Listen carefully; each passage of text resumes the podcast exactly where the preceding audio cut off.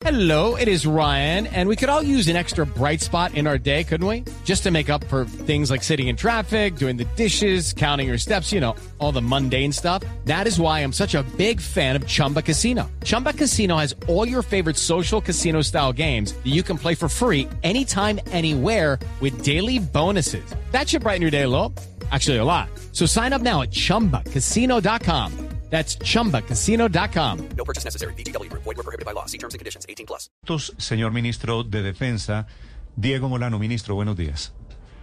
Néstor, muy buenos días. Un saludo especial para usted y para toda la mesa de trabajo y para la audiencia de Blue. Ministro, entrevisté esta mañana al director de la FLIP que ratifica que ustedes fingieron un ciberataque, un ciberataque en la página web cuando estábamos en el paro. ¿Eso fue cierto, ministro? Néstor, el Ministerio de Defensa y las fuerzas militares activaron una campaña de comunicación y pedagogía para informar a los ciudadanos sobre noticias falsas que habían salido buscando deslegitimar a la fuerza pública. Eso fue lo que hicimos. Se hizo una activación por espacio de dos horas, luego se sacó un comunicado y luego se sacó un video desmintiendo cada una de esas noticias falsas. Trece noticias falsas que habíamos identificado en esa primera semana, todas ellas que luego fueron corroboradas eh, antes de sacar la campaña por Colombia Cheque, inclusive por la silla vacía, donde queda claramente evidente, y así fue señalado, como una noticia falsa que afectaba a la fuerza pública, la legitimidad. Hicimos una activación de una campaña para informar que eran noticias falsas, que de ninguna manera ese era el comportamiento, las actuaciones de nuestra fuerza pública. Le voy a poner tres ejemplos. Esa semana salieron a decir que había sido el ESMAD el que incendió el Hotel La Luna de Cali y eso fue falso. Sacaron otra noticia, que el helicóptero de la Fuerza Aérea estaba disparando en Cali sobre Siloé, mientras que lo que estaba haciendo el, el helicóptero era haciendo vigilancia aérea durante los bloqueos que se presentaban al interior de la ciudad. Una tercera, que habíamos eh, interrumpido el servicio de Internet sobre la ciudad de Cali para que la gente no se pueda comunicar. Eso nunca se dio. Ese tipo de noticias falsas son los que salimos a desmentir y a hacer una pedagogía sobre la importancia de informar objetivamente, porque está afectando la legitimidad de la fuerza pública y generando caos y violencia con múltiples otras noticias falsas que salieron a lo largo de ese tema. Todos los medios comunicaron, tuvieron la información del comunicado y, y- y se les presentó después Ministro. ese video que sacamos desmintiendo esas noticias falsas. Y entonces, para luchar contra las noticias falsas, ¿se inventaron ustedes una noticia falsa? No, Néstor, nosotros activamos una campaña de comunicación que tuvo. Pero, pero, una- pero, ministro, lo que quiero decir es, ¿la campaña estaba basada en un hackeo que nunca pasó? ¿Rusia no estuvo involucrado? Nunca hablamos de nosotros de Rusia, nunca hablamos de un hackeo. Se, lo que se hizo fue poner unos avisos que decía intento de bloqueo en las páginas de la del y se vistieron de negro en las páginas de la del los ministerios de las fuerzas, pero estuvieron en operación de funcionamiento todo el tiempo. Pero, Nunca pero, pero, ministro, ese día, ese día, en mayo de este año, cuando amanecieron las páginas bloqueadas en negro, que todos nos comimos el cuento y caímos en la trampa, ese día no hubo hackeo, no hubo ningún bloqueo. De ninguna manera, nosotros precisamente ese, ese día se prestaron todos los servicios que tienen las páginas, siguieron funcionando, lo único que fue vestirlo como una activación de una campaña de comunicación y metodología, como en muchas oportunidades se hace para poder informar a la ciudadanía. Eso fue lo que hicimos específicamente para que las fuerzas militares pudieran ser oídas frente a esas noticias falsas que estaban saliendo y que buscaban deslegitimar y en algunos casos activar eh, violencia en algunos de los puntos de bloqueos en las ciudades. Ministro, ¿sí quedó suficientemente claro, en su opinión, de que era una campaña de expectativa frente al tema de la etiqueta que se manejó después y, y todo lo que significó la campaña? En el comunicado que sacamos ese mismo día, se- era claro que era una campaña de expectativa con el fin de poder informar. Y después, cuando No, no era claro, ministro, perdóname. No, no decía que era una campaña de expectativa, eso no lo decía el comunicado, ni era claro que era una campaña publicitaria, claro que no era claro. Pues, eh, Néstor, si usted mira lo que el comunicado que sacamos, además del video que salió después de diciendo Colombia es mi verdad, lo que sacamos en el video fue precisamente aclarar esas noticias en las cuales nosotros decíamos, mira, aquí están saliendo y circulando noticias que buscaron intentarnos bloquear y a partir de eso eh, hicimos la clarificación de cada una de esas noticias falsas que estaban afectando la legitimidad de la fuerza pública. Eh, nosotros lo informamos públicamente, se dijo en el comunicado y después la campaña fue conocida por todo, pues por la audiencia y en las redes sociales. Sí, lo que confunde mucho, ministro, es el, episodio de Rusia, porque usted da dos declaraciones, una al, al, diario El Mundo de España el 17 de mayo y otra al diario El Tiempo el 21 de mayo.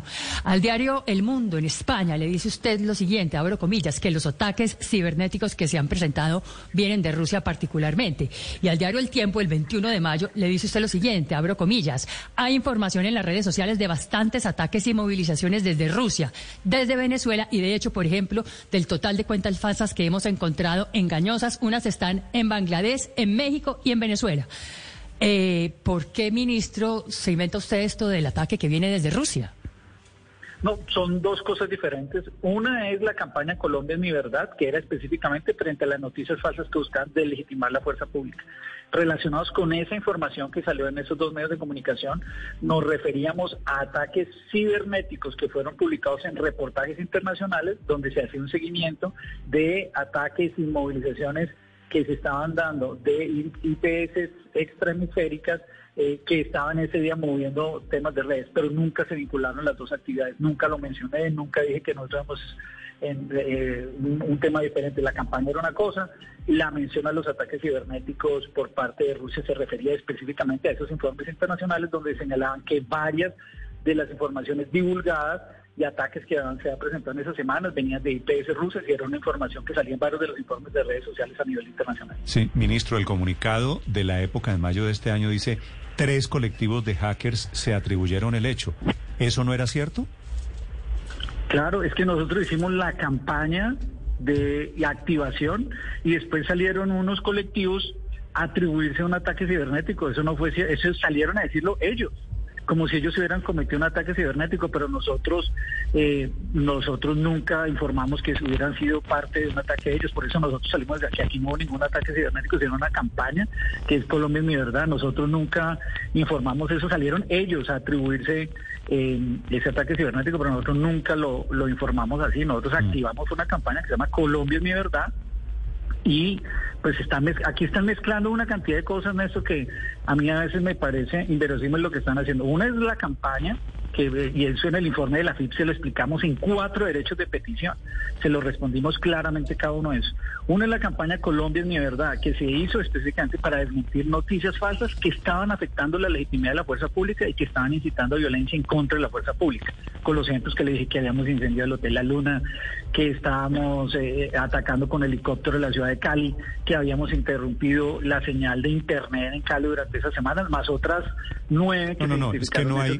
Ministro, es que no hay duda, claro que hubo noticias falsas. A mí lo que me impresiona, y quiero hacerle la siguiente pregunta muy respetuosamente, ministro, ¿quiénes son los genios que asesoraron al gobierno, al Ministerio de Defensa, que para luchar contra las noticias falsas dijeron vamos a inventarnos una, una noticia falsa? Lucky Land Casino, asking people what's the weirdest place you've gotten lucky. Lucky? In line at the deli, I guess. Aha, in my dentist's office.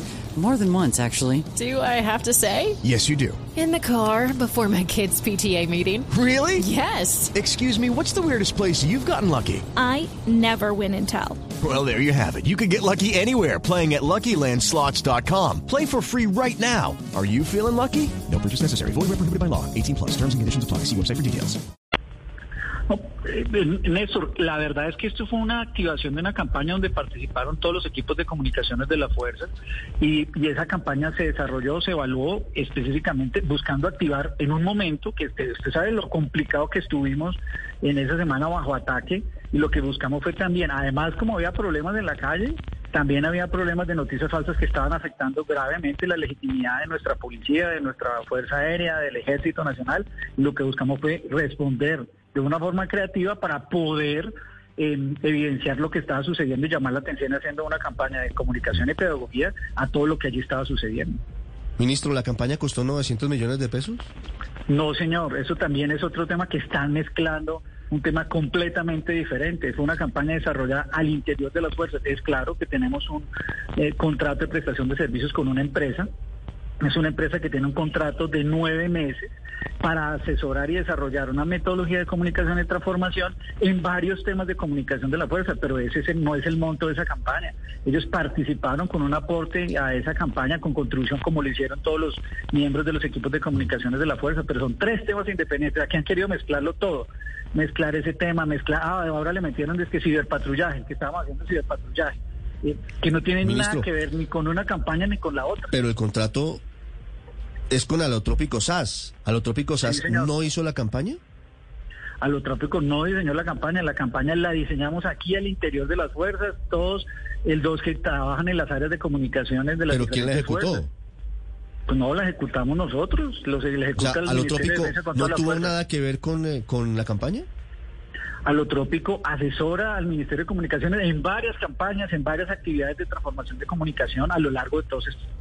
Pero esos recursos no fueron alocados directamente o colocados directamente para, para financiar esa campaña. Esos recursos no tienen nada que ver específicamente con la campaña.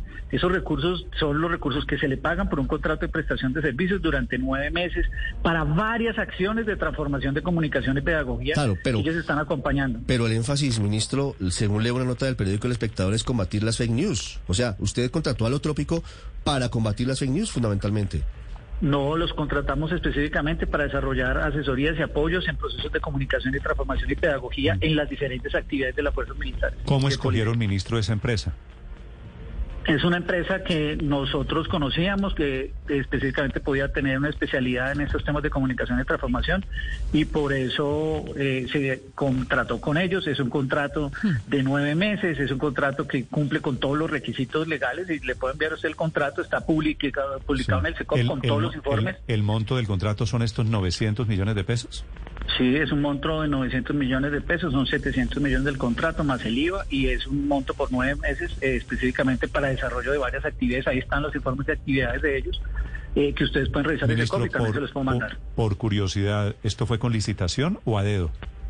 Esto fue una contratación de prestación de servicios eh, por un servicio especializado de transformación y comunicación. Eso quiere decir a dedo. Sí, es una contratación directa. Ok. Sí, contratación directa que hizo usted para dos funcionarias o dos exfuncionarias que habían trabajado a su lado cuando usted dirigía el Instituto Colombiano de Bienestar Familiar, Isabel Cristina Quiroga y Marta Isabel Restrepo. ¿Fue así? ¿A directamente con ellas, exfuncionarias suyas? No, este es un contrato de prestación de servicios con una empresa que tiene una experiencia eh, de unas personas que yo conozco que tienen la experiencia, que tenía una metodología de trabajo con ellas se hizo el contrato y, y fue cumple con todos los requisitos de la ley, fue desarrollado por el área de contratación y por la Secretaría General del, del Ministerio. Sí. Ministro, ¿no contemplaron la posibilidad de abrir aquí algún otro tipo de, de contratación distinta a esta? Es decir, a- abrir la puerta para que se presentaran otras firmas distintas a una firma que fue conformada por dos y, si me apura, tres ex subalternas suyas.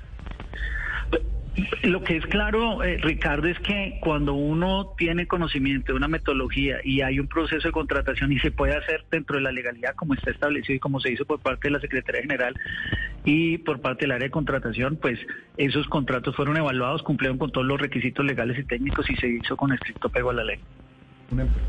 Sí, ministro, la última. Tal vez esta empresa alotrópico, además que este sector suyo, el sector defensa, ha tenido orbitando el fantasma de, de los perfilamientos. ¿Hicieron perfilamientos, esto que llama la FLIP, eh, ciberpatrullajes? Es que mire, usted nuevamente es donde digo que yo hay malintenciones en la forma como se presenta ese reporte, esa información. Además mezclan temas que no son, por eso creo yo que tienen mala intención. El ciberpatrullaje es una actividad legal que desarrolla la policía y que no tiene nada que ver ni con la campaña de Colombia es mi verdad y ni con el contrato de alotrópico, sino que buscan mezclar. ¿Qué es el ciberpatrullaje? Es una actividad legal que hace la policía de prevención mediante la búsqueda de información pública con el propósito de identificar amenazas en la web que puedan afectar la seguridad ciudadana. ¿Qué tiene que hacer la policía? Como lo hace en la calle. ¿Qué pasa cuando pasa en la calle? En la calle uno tiene un cuadrante, va a la policía, va dando una vuelta, encuentra que hay un delito, actúa. El ciberpatrullaje que desarrolla la policía, que es meramente de temas de investigación judicial se desarrolló durante todo este periodo de tiempo y se desarrolla con estricto apego a la ley. ¿Qué es lo que ellos están revisando? Que si se convocan al frente de un CAI para incendiar el CAI a través de una red social, pues puede actuar.